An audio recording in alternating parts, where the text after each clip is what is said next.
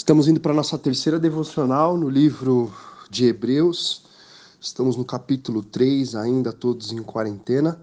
E eu queria refletir um pouquinho com vocês sobre os versículos 12, 13 e 14. Antes de falar sobre eles, existem três orientações muito interessantes aqui. Só queria te dar o contexto.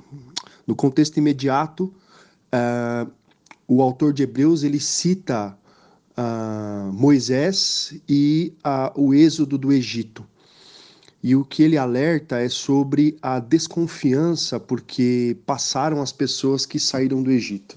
Em um determinado momento, eles veem tudo que Deus faz, eles veem as pragas do Egito, eles veem o mar se abrindo, eles veem o exército do faraó sendo derrotado. Só que no meio do caminho, eles passam a se tornar incrédulos, e essa é a orientação por trás desses três versículos. E as orientações que o texto nos diz aí em cima desse trecho de Hebreus capítulo 3, versículos 12 a 14, a primeira é para que nós nos cuidemos. Nós precisamos nos cuidar contra todo tipo de perversidade e incredulidade. Todas as vezes que nós nos apegamos à incredulidade e à perversidade, isso é o primeiro passo para o abismo que nos distancia de Deus. Aquele povo que andava no deserto tinha visto Deus de perto, mas porque a incredulidade e a perversidade habitaram os seus corações, eles deixaram de ter Deus em perspectiva. Eles deixaram de olhar para todas as situações adversas pela ótica da fé que eles tinham. E por isso eles se tornaram incrédulos. Por isso que a primeira orientação desse texto é cuidado com o coração, para que ele não se torne nem perverso nem incrédulo porque isso acaba nos afastando do Deus vivo. A segunda orientação que, que o texto nos diz é sobre a relação entre eles. O texto diz: encorajem-se no tempo que se chama hoje. O que, que significa esse tempo que se chama hoje? A gente poderia traduzir isso como enquanto a vida durar, enquanto nós tivermos oportunidade. Esse é o tempo que se chama hoje. Enquanto a vida durar, enquanto nós tivermos oportunidade, nós precisamos nos encorajar mutuamente. Por que encorajamento mútuo é tão importante? Porque ele é o, ele, ele é o tipo de antídoto contra todo, todo tipo de engano que o pecado possa assolar no nosso coração.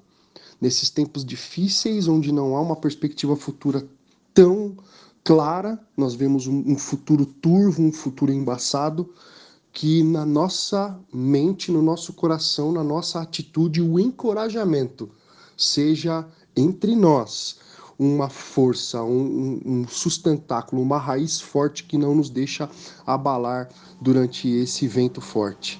Eu não sei quem são as pessoas que estão perto de você, mas crie no seu coração uma disposição de encorajamento. Ore, mande mensagens, porque esse é o tempo de nós estarmos juntos, encorajando um ao outro como diz o livro lá de, de Isaías, e um ou outro ajudou e disse: esforça-te.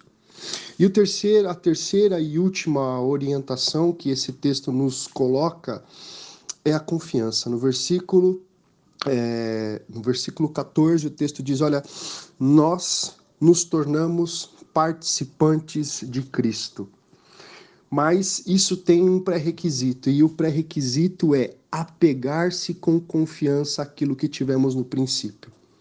Antes de Deus dizer haja luz, ele disse haja cruz. Então há um plano salvífico antes da fundação do mundo, há um plano salvífico antes da criação de cada um de nós. E nós, enquanto cristãos, estamos apegados, confiando nessa palavra. Por isso que nenhum tipo de adversidade terrena, nenhum tipo de adversidade nas nossas vidas deve servir para nós, no nosso coração, como uma forma de embaçar a nossa visão àquilo que é mais importante, aquilo que está dito desde o princípio, de que Jesus viria, Jesus nasceria entre nós, Jesus morreria por nós, ressuscitaria, e esse processo todo para que nós tivéssemos vida e vida em abundância. O Senhor Jesus nos disse que nesse mundo nós teríamos aflições, mas ele também nos disse: tem de bom ânimo, porque eu venci o mundo. Essa é a verdade que nós devemos nos apegar. Cristo venceu o mundo, mas ele venceu por meio do sofrimento, por meio da morte. Que nós tenhamos coragem para encarar como ele encarou. Que Deus abençoe seu dia, mais esse dia reservado, e que nós possamos juntos, confiando em Deus, encarar esse dilema que estamos passando. Deus te abençoe.